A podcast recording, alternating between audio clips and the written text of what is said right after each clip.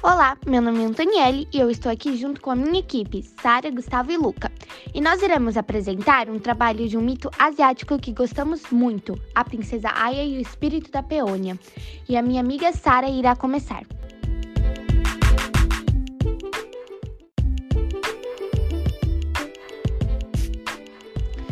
Ficou combinado que a princesa Aya ia se casar com o segundo filho do senhor Ako.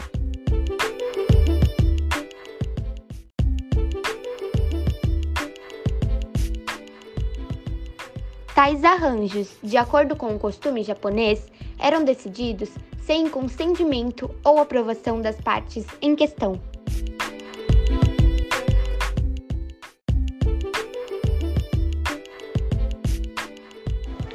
Tomada por sentimentos conflitantes em relação ao seu futuro marido.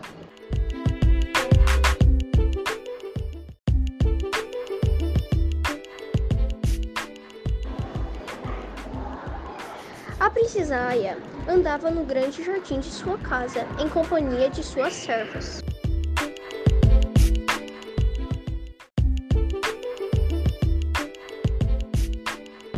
A lua iluminava radiamente o seu canteiro de peônias, que ficou junto ao lago, cobrindo as folhas com tom de prata.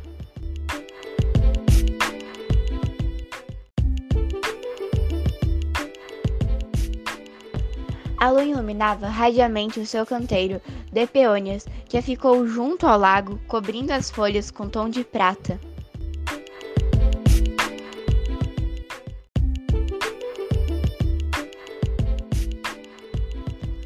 Ali ela ficou por muito tempo, questionando se sua vida depois de casada marcaria a mesma felicidade que marca sua vida naquele jardim.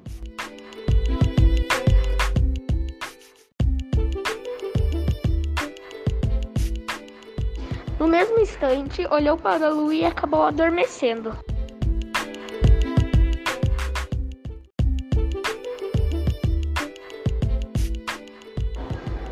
Quando acordou, viu que se tornou uma linda flor de peônia, vivendo assim, feliz e no seu lugar preferido.